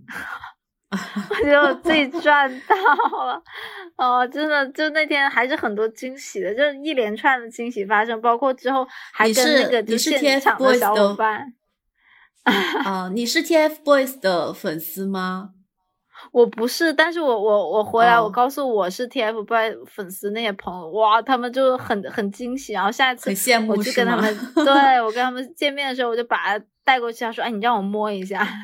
”之后还跟那个就在线的那些小伙伴，就虽然是第一次见面，然后后面呃是有是有私下去聚会的。我说哇，这个这就一次见面，然后就后面诞生了，就是很多的这种缘分和关系，还是挺就挺美好的一件事情啊，很很我听得也很开心啊。我们办这种活动就是希望能产生这样的效果，就是有持续的稳定的链接，因为我会发现。就是我之前自己没有办活动之前，我自己也去参加很多一些活动，说去拓展一下社交圈，认识一下人嘛。然后其实很多活动参加完之后，我会发现大家完了也就完了，然后这些人大家可能就从此就不再往来，或者甚至连微信都不会加。反正这个活动就是当下那一下结束就没了，你这个相当于你还是没有什么认识新的朋友，就是可以这种持续社交的。但是我觉得像自由职业这种。就是缺的，就是这种持续和稳定的社交，就是那种碎片的、零散的社交，其实我觉得作用不大。真正有用的社交，其实还是一个比较长时间，大家能定期呃能定期聊一聊、聚一聚，然后也能呃持续性的去有一些保持沟通的这样一个社交，才是真正有就有帮助和有价值的吧？我觉得，对，就是对自由职业者来说是尤其缺缺乏的一块儿。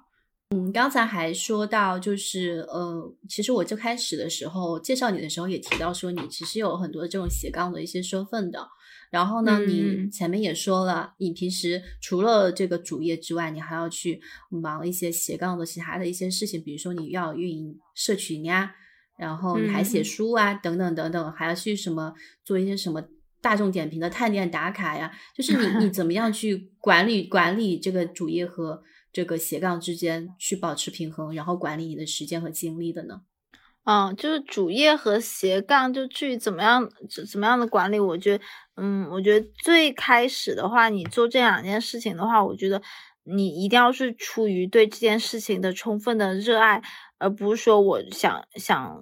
通过做这样事情，我要得到什么样的好处？想要得到认识我，或者是嗯，想要有什么样的呃收入？我觉得这些事情都不是很重要。我觉得关键是你对这件事情有没有热情。嗯，就比如说像呃，我在做，比如说像在做知识星球嘛，实际上我在做这件事情的时候，就是非常有热情的。呃，如如果就即使没有任何的经济回报，我我觉得我也会百分之九十会去做这件事情，因为你在做这件事情的时候，必不仅就自己有收获，而且能够给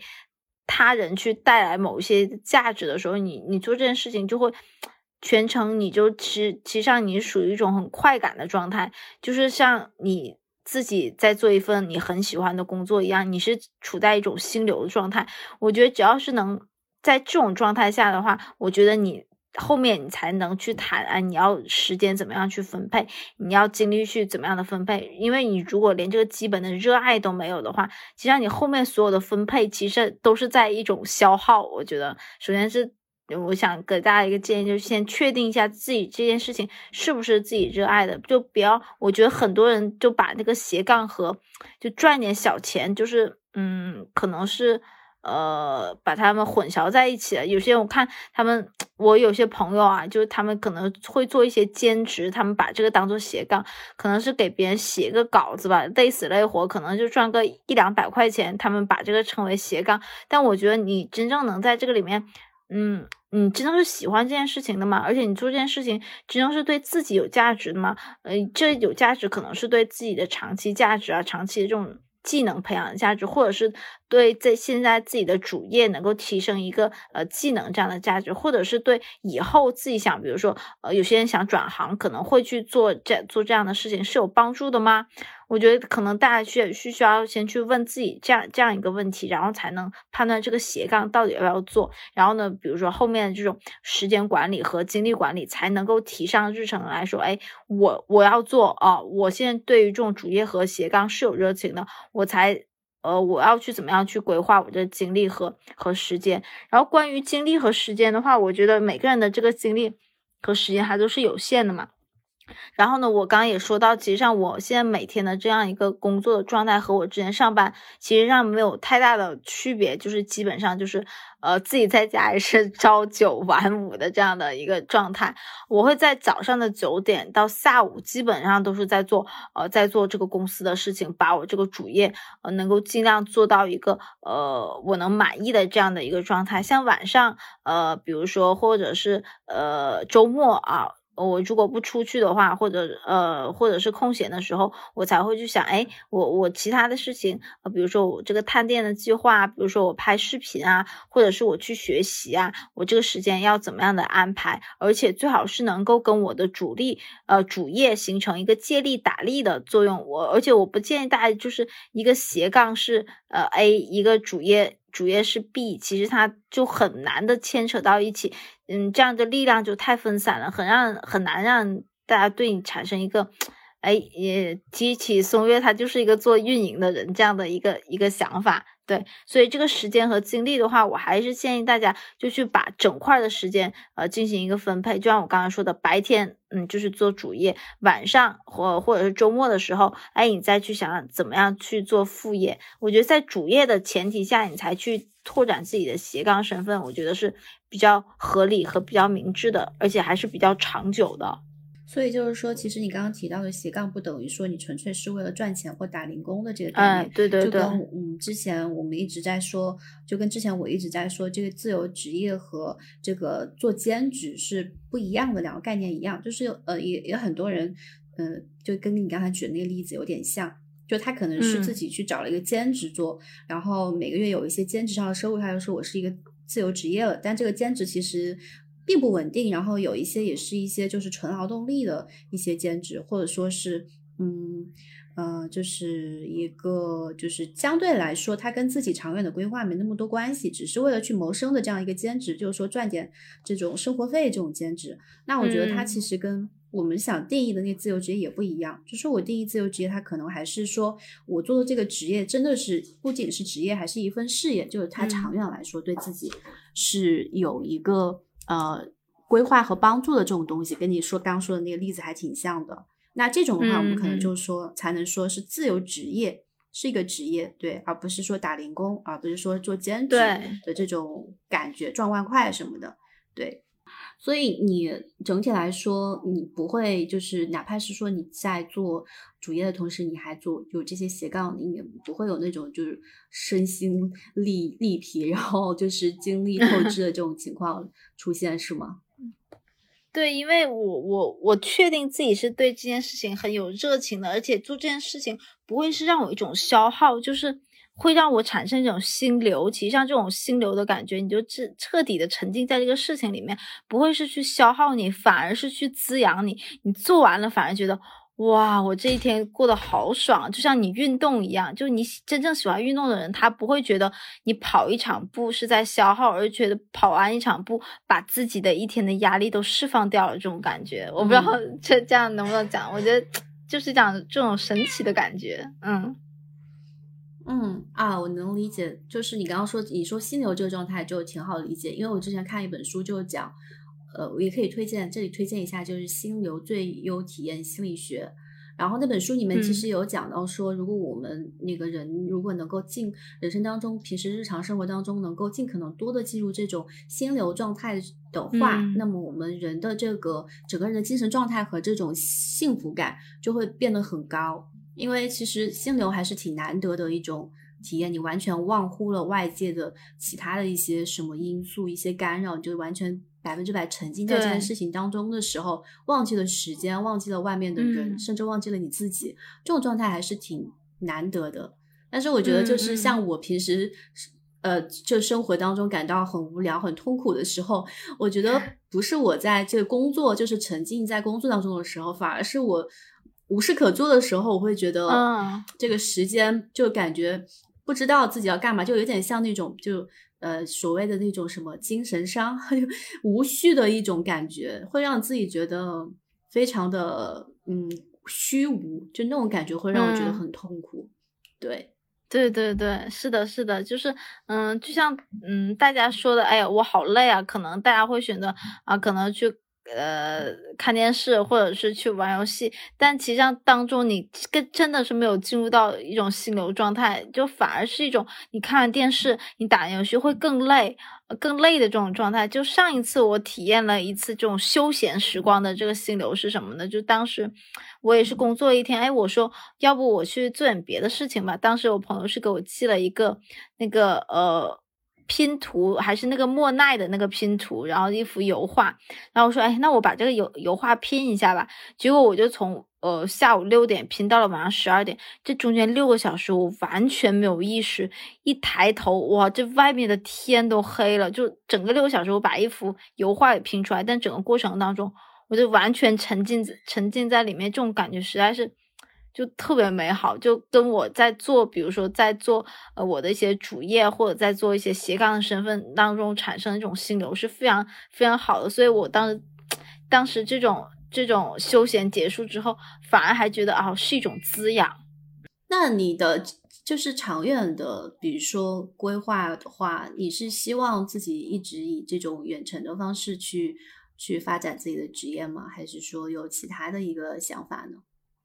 嗯，这个也是我最近也在想的一个一个问题啊。我可能会嗯，可能是我现在还在积累自己的这种能力和实力嘛。呃，如果有可能的话，可能会在明年，呃，明年大概看看自己的情况，可能也会采取一种轻创业的这种方式，可能还会以这种内容。呃，或者是以这种运营的这种方式去呃切入到整个的这种嗯数码游呃就是数字游民的这样一个呃这样一个身份，因为我最近也在呃看相关的一些呃报道和一些就人物的访谈，就现在数字游民的这个岗位啊。呃，可以推荐大家一些社区吧，大家可以去看一下。就不仅是像技术啊，还有产品这样的岗位，它越来越多的像，比如说之前我们很少提到的，比如说运营、呃文案、呃这种呃。品牌甚至都有这样的一些岗位，而且它是呃能够允许你兼职的，就是你能够保证你一个基本的收入，同时呢，你可以去干自己的，比如说你要自己自己去创业的话，呃，轻创业的话，其实上刚开始会比较难，可能你没有收入，你可能就需要这种兼职，也不会浪费你太多太长的时间，你先把这基本的收入给做下来啊。我这这这段时间是看了一些这样的。这样的一些信息，还有就是，哦，我今天有看到一个报道说，那个，呃，可能到二零三五年，全世界的这种，呃，数字游民会达到十亿。就二零三五年，我觉得这个数字还是挺挺，就我看到的时候，哇，amazing，就很震惊的感觉，就可能数字游民。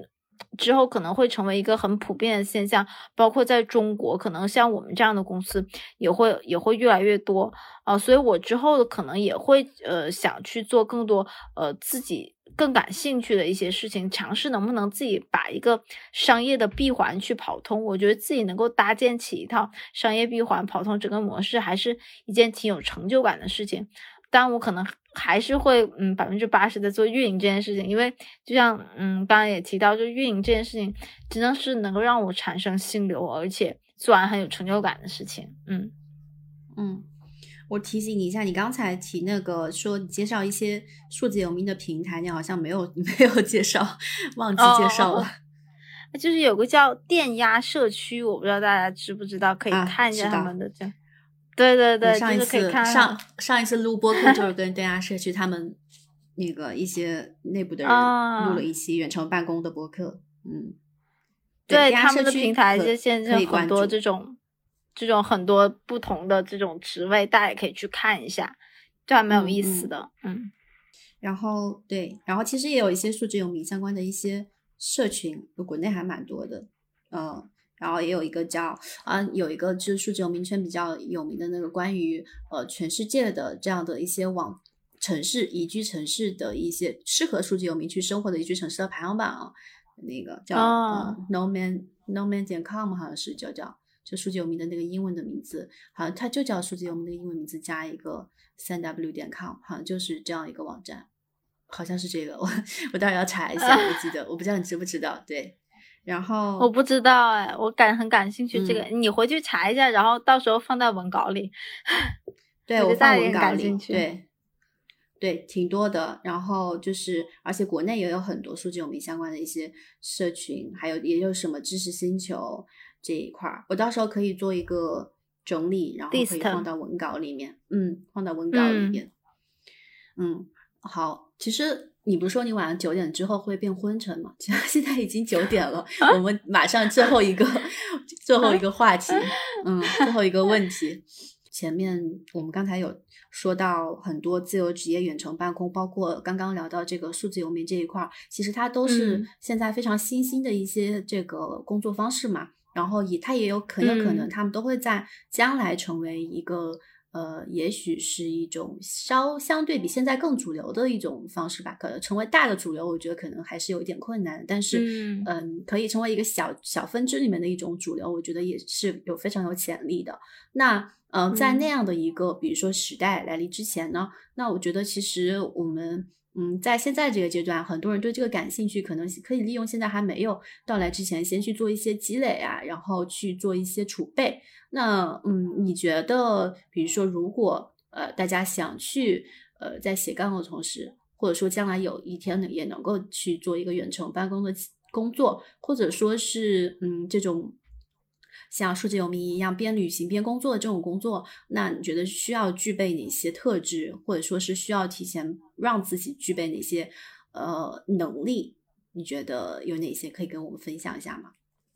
嗯，对这个问题，可能大家也会比较感兴趣，也有可能大家觉得，哎，这样的方式呃不用上班很酷啊。但我觉得，首先，我觉得首先第一个，你是不是有这样的技能？就有些，嗯，有些其实上你是脱离掉了这种公司和平台，你很难自己去自己去发展。比如说像一些制造业啊，比如说像一些硬件。呃，行业这样的一些一些工作和工种，它就很难去数字游民化。当然，它有可能有一天会，但我觉得它可能不会来的这么快。首先，我想呃确定的就是，我也建议大家去确定一下自己到底有没有这样的一个技能，适合呃去远程办公，也适合就是做技术游民呃这样的呃数字游民的这样一个身份。另外呢，我觉得就呃除了大家确定自己现在以外，就还可以给自己。制定一些。嗯，学习计划吧，比如说像今年，我不知道大家知不知道一个新诞生的一个词叫低代码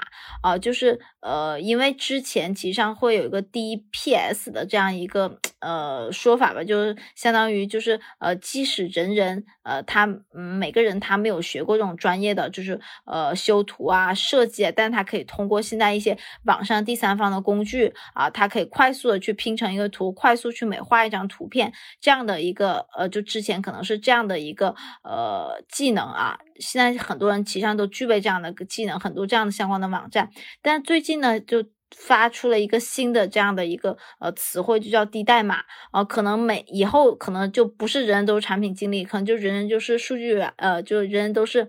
呃，就开发人都是呃技术员了，就你可能要要通过，比如说他给你提供一套系统，你可以通过这个系统上面的每个模块这种组装啊拼接，然后能够形成一个，比如说哎形成一个我自己的个人网站，或形成我一个这种呃个人的这种作品集，哎，然后我可以快速的去做一个这样的东西。我觉得这个可能是大家也要去自己去规划，我要需要在呃。一个什么样的时间阶段去呃学习一个什么样的技能，才能赶上就是这种嗯这种快速发展的时代吧？因为我觉得呃，如果你要选选择这种远程办公和斜杠青年，另外一个你也要需要去自己去迭代去进化，因为你不毕竟不在一个组织里面了，你需要自己给自己制定一个你自己的这种呃。产品一点零到二点零这样的一个一个小的这种迭代的计划，呃，另外呢，我我还能给大家一个一个什么样的建议呢？就是，嗯，其实上我觉得，呃，除了技能自己要准备之外，另外一个就是心态啊，就心态上的准备。就其实上这个远程办公和这个嗯数字游民，真的不是想像大家想到想的那么。简单而容易的，你可能随时随地就打开电脑，就马上，呃，就甚至不是三分钟法则，可能就十秒钟法则，你要进入状态啊，因为可能对面的小伙伴要跟你对接，可能整个的项目进入到一个非常关键的一个里程碑的状态，所以呢，这种心态的调整，我觉得也是需要去大家准备的，就是综合以上，第一个就是技能，第二个就是给自己设定一个呃学习迭代的计划，第三个就是呃。自己心态上的准备，能够时时刻刻的，就是让自己快速进入到整个的工作状态。嗯，对我还想补充一个那种就是抗压和抗焦虑的这样的一些能力吧，因为这种嗯这种工作确实是还挺考验一个人的意志力呀，然后还有就是抗压能力啊这些。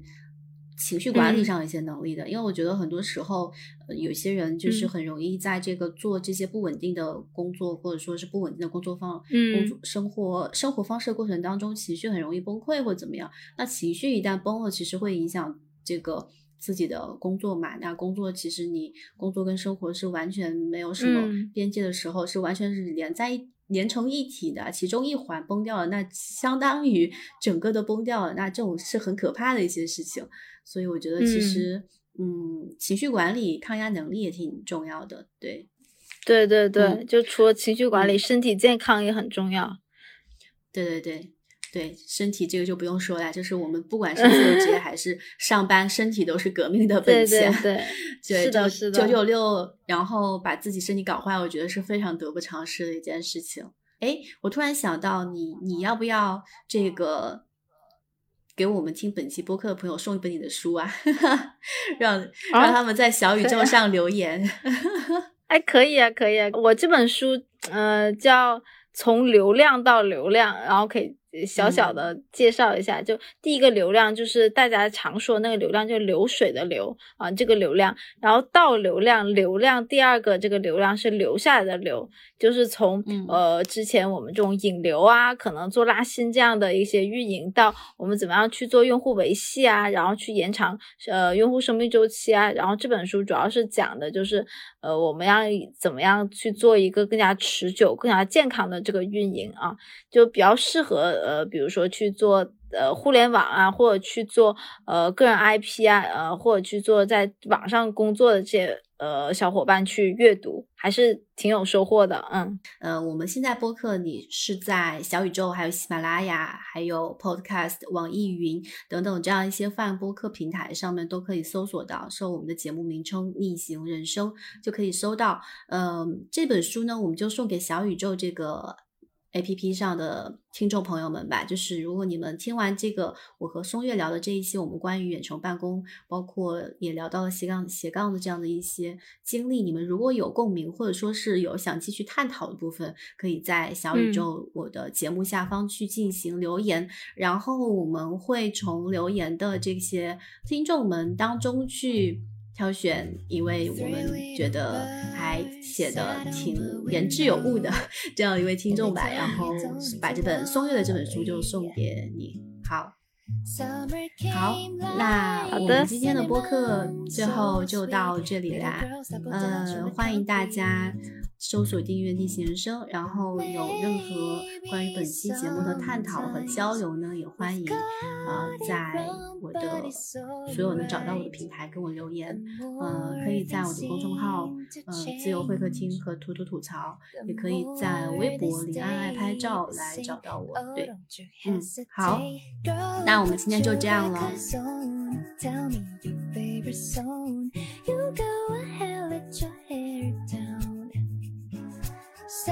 Faded jeans. I hope you get your dreams. Just go ahead, let your hair down. You're gonna find yourself somewhere, somehow. Blue as the sky, somber and lonely. Sipping tea in the bar by the roadside. Don't you let those other boys fool you. Gotta love that afro hair too. Maybe sometimes we feel afraid, but it's alright. The more you stay the same, the more they seem to change. Don't you Think it's strange. Girl, put your records on. Tell me your favorite song. You go ahead, let your hair down.